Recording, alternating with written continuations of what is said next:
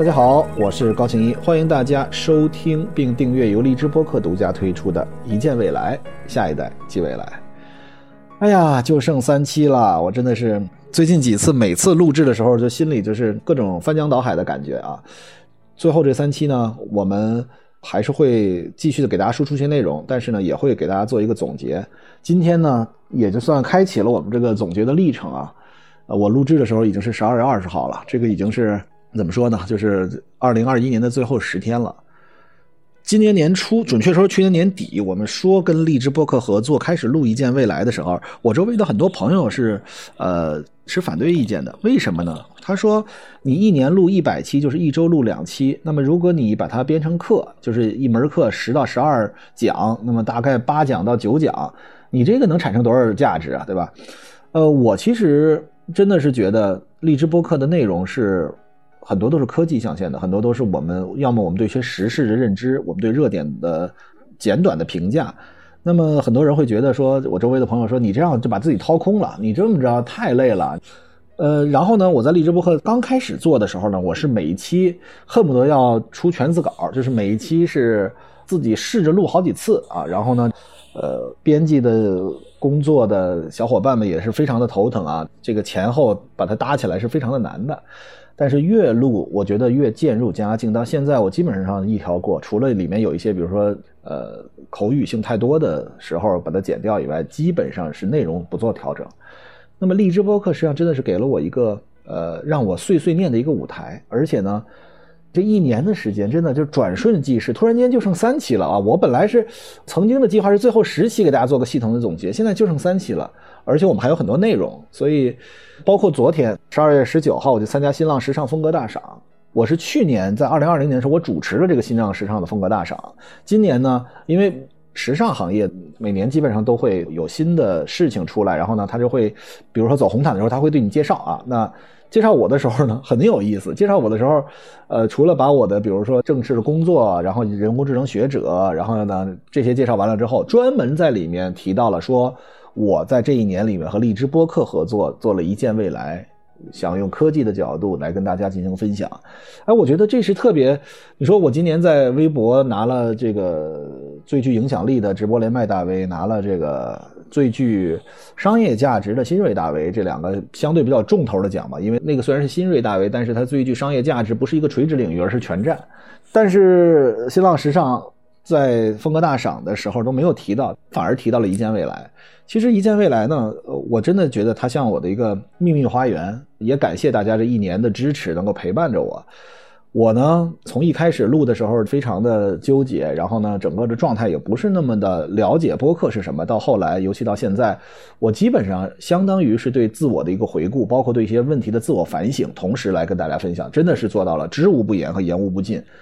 那么。为什么我说今天我们就开始做一个回顾呢？因为这事儿也很有意思。就是我在前天的时候参加了人民日报的环球人物啊，他每年有一个环球人物庆典，来对一些功臣是表彰的啊。当然我是参加他的直播环节去做分享。比如说今年的一些大事儿，比如说这个高福院士。我一说高福院士，大家可能说，哎，这是谁？其实如果听我们一见未来的，我之前介绍过，他是呃我们的中国科学院的院士，同时呢。他是这个病毒研究所的所长，同时高副院士所领导的方向就叫做重组蛋白疫苗的研发。之前我们给大家介绍过四种疫苗：灭活病毒疫苗、重组蛋白疫苗、mRNA 疫苗和腺病毒疫苗。每一个其实都是不同的方向。国外主要是 mRNA，你说辉瑞啊，谁谁都是 mRNA 的方式。包括我也给大家介绍过，我们投了一家生物医药公司，他们现在正在国外做三期测试。而且呢，这个公司很可能是国内第一家上市的 mRNA 疫苗，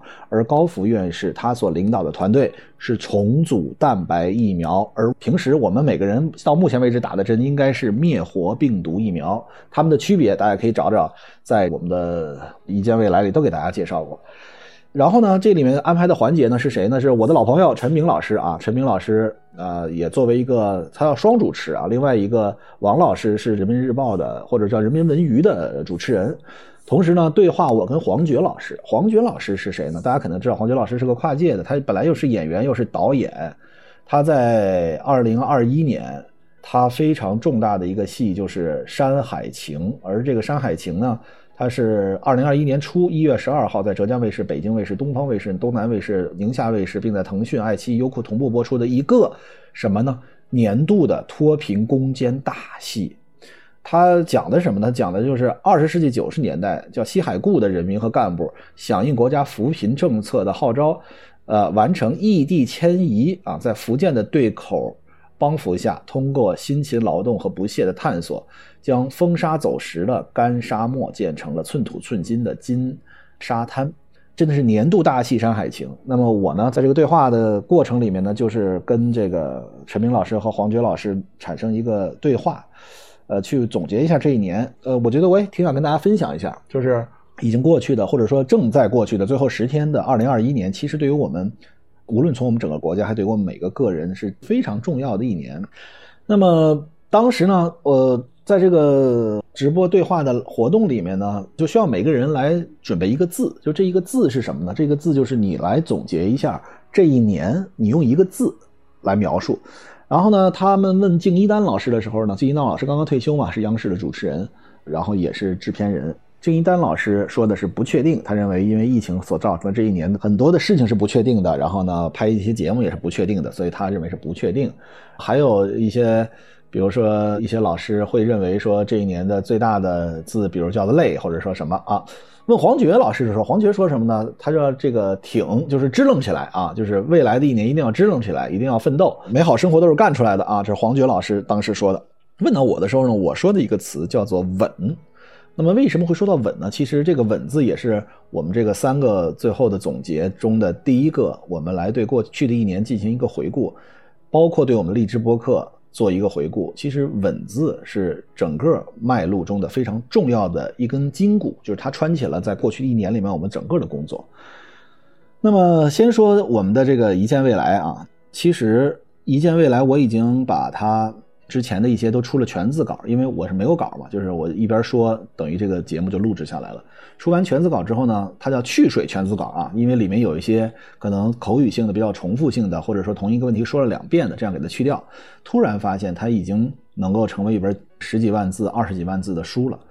每一个方向我们基本上都谈到了，我们谈了航空航天，我们谈了探月工程，我们谈了。天河核心舱的发射以及中国的载人航天，我们也谈了神舟十三号的发射、神舟十二号的发射。我还是在现场，海南这个文昌航天发射场给大家现场直播的啊，就基本上相当于现场直播。我记得是四月份，第二天我就在那儿给大家录了荔枝播客。那一次是天河核心舱的发射，然后呢，我们给大家讲了。一系列的科幻电影，比如说《彗星来的那一夜》，比如说文科生看不懂降临，理科生看不懂穿越，对吧？比如说《Matrix》，比如说，呃，一些我们之前其实特别让大家能够耳熟能详的一些，比如说我们聊过了《极魂》，对吧？就是当我们的大脑，我们老在设想说大脑到底是什么，有没有可能一秒大脑？知识共享，或者说我们这一辈子的喜怒哀乐、悲欢离合，或者我们脑子里的人生观、世界观、价值观，能不能通过一个脑机接口转换给另外一个人或者一个机器，能不能让我们达到永生？这是一个非常有意思的，就是集魂。还有呢，比如说我们还聊了一些电影，包括《星际穿越》（Interstellar），我们这个里面给大家介绍了虫洞，介绍了黑洞，介绍了五维空间，甚至六维空间，然后我们介绍了。在探索的过程里面，不同空间之间的所谓的卷曲这个概念到底是什么？我们讲了降临，我们讲了湮灭，同时我们还从司藤出现，给大家讲了基因、生物基因工程到底是怎么回事儿对吧？彗星来的那一夜，这就是哥本哈根诠释和多世界诠释的一个现身说法。然后呢？机械机啊，机械机其实就是人工智能和人类之间的一个关系。当时我们给大家说，呃，人工智能和人类到底能不能互相替代，对吧？其实我们现在知道，包括今天我正在接受的《哈佛商业评论》的一个，因为明年是《哈佛商业评论》一百周年的大日子，呃，就是一年度嘛。然后呢，这个《哈佛商业评论》要做一系列的访谈，那么他都对我的访谈中的一个非常重要一点就是。当科技不断的发展的时候，人生的价值到底还是什么？人生的意义又是什么？那人生的未来又是什么？所以，其实科幻电影在很早的时候，科技还没有发展到那个高度的时候，它就一直在探讨这些问题。比如说，呃，人工智能和人能不能相爱？人工智能到底有没有具有自我意志？它会不会在某些时候产生一些会动摇我们之前生而为人所认知的这一系列？其实我是觉得，呃，人是什么呢？说到这儿，我特别有意思，想总结一下。就是我们在过去很长一段时间里面，我们说机器在不断的在智能方面不断的变化，它能够暴力的拆解很多的大数据，它能够从另外一个角度去分析整个的人生，它可以从很多的角度去，好像完全颠覆了我们人类对科技的理解。但是，科技的变化，从农耕文明到工业革命，到互联网革命，到人工智能革命，再到所谓未来的基因革命，再到元宇宙革命等等等等，它速度非常的快。而迭代的，使得后面的已经就是前人已经完全无法了解后面的这个迭代出什么样子的一个新的方向。但是这个里面有一个非常重要的话题是，人性可是没有变，人性这七宗罪，这些贪婪，这些暴怒。它一直没有变。你从古代其实就是这样，对吧？古代那时候连接方式很不好，但是人性基本上没有什么变化。所以我说，他们老问我说，人工智能能不能替代人类？我说，那人工智能能不能先把人性里面的问题得到解决，或者说做一定的呃拆解，到底能不能行？我觉得不一定。所以我觉得人之所以为人，其实就是人性的复杂，而人的大脑的思考能力、计算能力、整理能力、挖掘能力，以及对于事物的理解能力，机器都是可以学习的。但是另一个方面，到底能不能啊替代？我个人认为，起码在目前为止是非常难的一件事情。后来我给大家又介绍过叫模仿游戏啊，模仿游戏其实就是阿兰图灵的传记。阿兰图灵就是人工智能之父啊，他的一生他做的这个破译了德军的以尼格玛，使得二战起码提前结束了两年。然后，但是因为他是同性恋的身份，后来被这个英国给。呃，相当于给逼死了啊！然后，当然后来这个又给他恢复名誉，然后他现在是呃英镑上面五十英镑上最大面额的，就除了女王就是他。所以模仿游戏，我们其实是了解了一些从一九五零年开始的这个人工智能之父的一个发展的过程，他一开始到底是怎么样的去思考。所以模仿游戏其实也是个非常好的一个影视作品。后来呢，给大家介绍了《终结者》。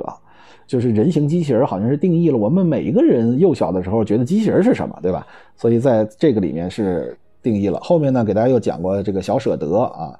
在电影里面还给大家讲过一些时间规划局和命运规划局，我们去讨论人生的意义到底是长度还是宽度，以及。到底你的人生是宿命论还是具有自由意志？就是我们老说，比如说啊，我觉得宿命论啊，我怎么努力都是没有用的。有些人会觉得我是自由意志，我想做什么做什么。可是绝大多数人，我们是认为既信宿命论又信自由意志。可是啊，我们其实通过一个电影，它背后的这个，比如说在量子力学里面，我们如果相信了自由意志，那就不可能有宿命论。如果相信宿命论，一切都是。同时给出的，其实这在湮灭里面也是这样嘛？这外星人那个语言是同时给出的，那么你就不能够做出任何的修改，那么你还愿不愿意再过这样的一生？同时还给大家介绍了换体啊，就是用二点五亿来换生命，他得了一个癌症，这个是一个大富翁，然后把他的身体和记忆，其实这跟那个集魂是有点像，他把他的脑子换到了另外一个人的身上，那么这样到底行还是不行啊？这个大家可以在前面去听。包括后来我还讲了电影的《沙丘》，对吧？因为最近起码是一个月、两个月以前非常著名的电影。然后呢，这就是，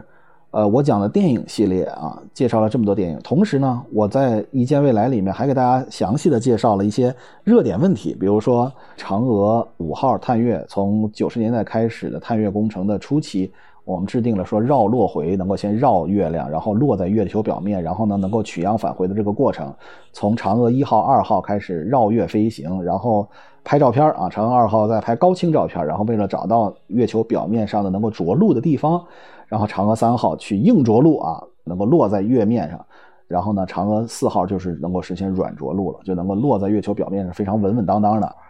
嫦娥五号就开始取样返回。然后我们给大家介绍了，它当时有这个着陆舱，有上升舱啊，然后轨道舱啊，然后有返回舱，它有这些舱，然后最终能够真的取样了三斤吧，还是二点多公斤，反正大概取样了一些，呃，月球表面和月球月壤啊，月尘和月壤取回了地球。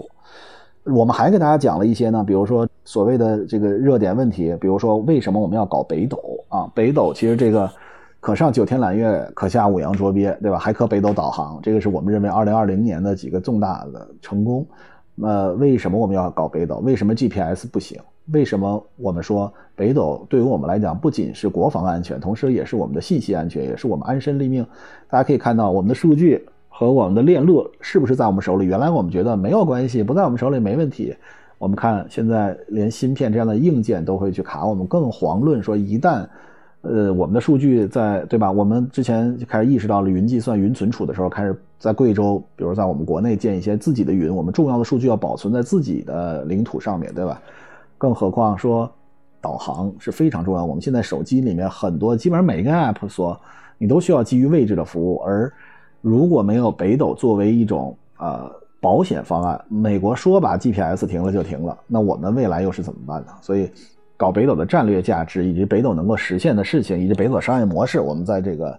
第九期啊为什么要搞北斗里面也说了。同时呢，二月七号的时候呢，我介绍了 Clubhouse。那个时候，也就是直播连麦非常的火，有很多人在 Clubhouse 里边聊天啊。这个我们当时给大家介绍了，同时我们还介绍一些典型的事件，比如像奋斗者号，这都是在当时相对比较火的。那是呃，我们第一次有我们中国人自己的能在马里亚纳海沟下沉到一万零九百零九米最深处，就是奋斗者号。那它为什么能够下去？那下去有什么大的价值？然后呢，今年初的时候呢，疫情由这个。因为大家过去一年已经经历过二零二零年一年的疫情嘛，那么到二零二一年的时候，我们又开始从黑死病一直到新冠，大灾难的期间，到底是不是有很多的技术性的井喷都是在这样的时间里面完成的？我们给大家做了介绍。然后呢，再往后开始呢，就是还有好多跟时事相结合的，比如说天河核心舱，我给大家讲了四期大概，对吧？然后就是给大家详细介绍了。然后广州的疫情。当时的那个变异到底是什么样的情况？然后呢，还给大家介绍了一些，比如说当时出了一个画质兵，当然现在好像画质兵已经被说是一个，虽然没有大肆宣传，但是有人在质疑它是个假的啊。画质兵是移花接木来的啊。然后还给大家介绍一下私人飞机到底是什么，然后电动汽车，同时给大家介绍一下未来的智能座舱。就是呃，前天我还是接受在英国的朋友的一个播客的采访。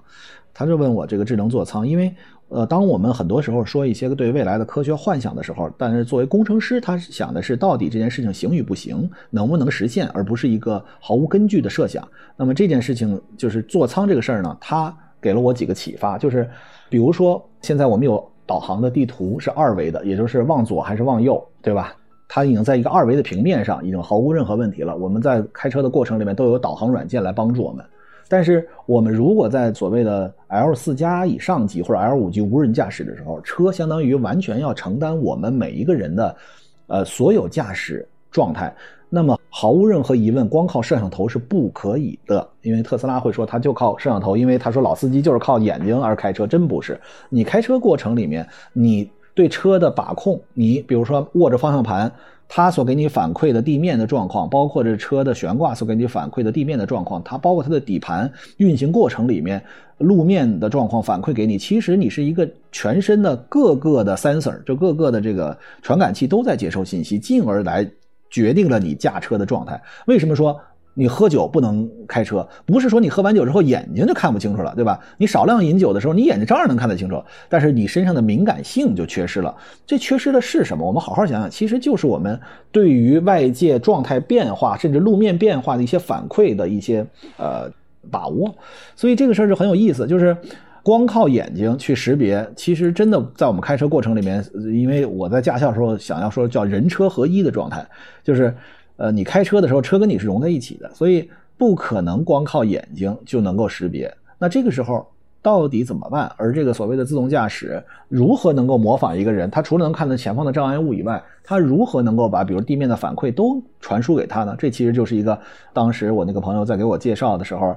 它对地面上是有一些，比如坑坑洼洼的时候，它是有一个精细的摄像头，或者说一个激光雷达，或者一个毫米波雷达。呃，准确说，肯定应该是毫米波雷达，或者甚至就拿摄像头，它去判断，它除了 X 轴和 Y 轴，就是一个平面以外，它再有一个 Z 轴，就是它这个纵深到底是不是个坎儿啊，或者是不是一个什么状态。然后我说，那这样的一个情况，到底是不是说每个人，呃？你让它的即时反应，边缘计算，就是你拿摄像头去看，不是，就像我们现在的这个地图信息一样，是有公司或者有机构，整个把北京城弄一圈，然后整个把所有的这个地方转一圈，然后把这些树立出来。所以在未来，当有 Z 轴的时候，就是需要你知道哪儿有没有一个坑啊，或者这个上下颠簸啊。一定也会有这样的方式去有机构去把这个 Z 轴的信息收集过来。同时呢，我们说这开车过程里面，比如说现在大家都说这车舒服了，你开车不可能地面都反馈在你的这个说车都贵了啊，没有原来那种我原来开这个夏利，说这个车面全反馈，还甚至那个转向助力都是比较弱的。其实不是，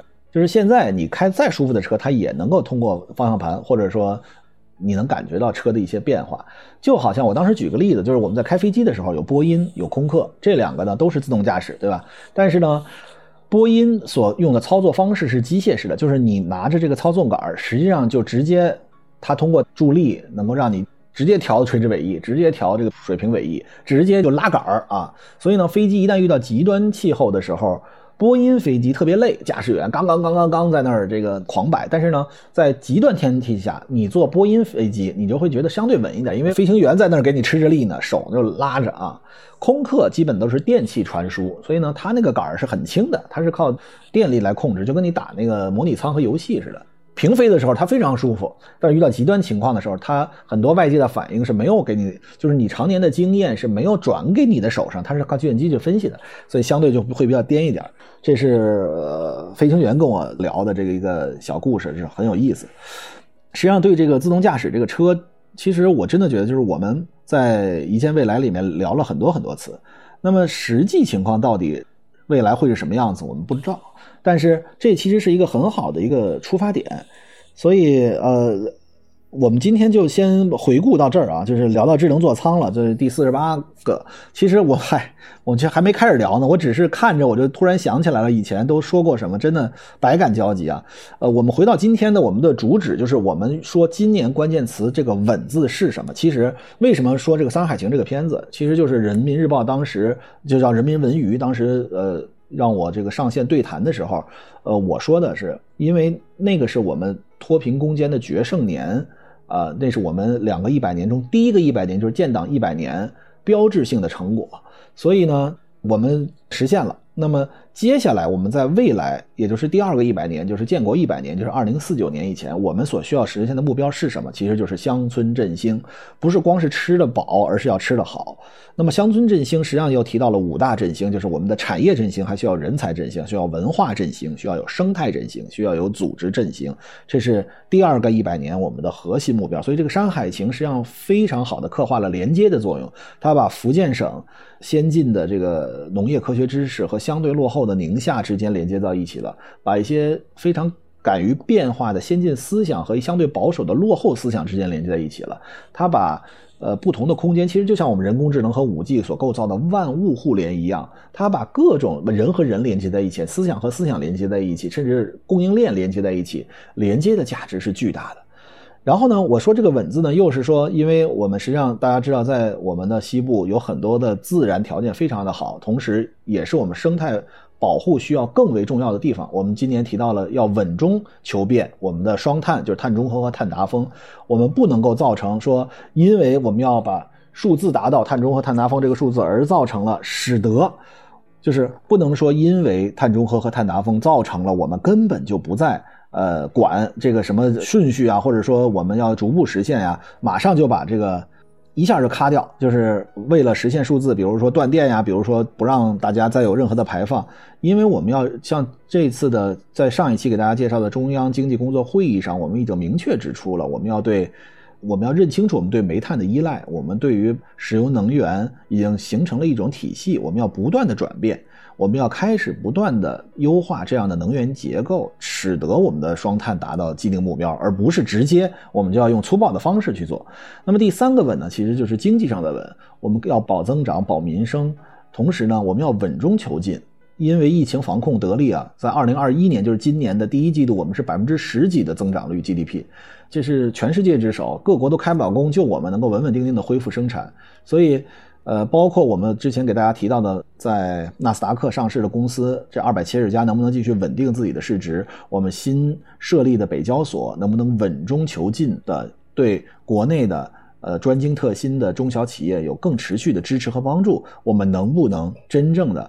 建立我们以中国人自主知识产权的科技发展路径，以及我们中国人自己的资本市场相结合，形成？英特尔和纳斯达克的关系，我们中国的资本市场帮助我们中国的英特尔出现。其实我觉得这是一个非常重要的一个“稳”字，到底我们如何解读？所以，呃，今天我们就先说到这里。后边最后的两期我们会继续给大家来回顾一下我们在一见未来这一年里面的历程。感谢大家今天的陪伴，我们下次再见。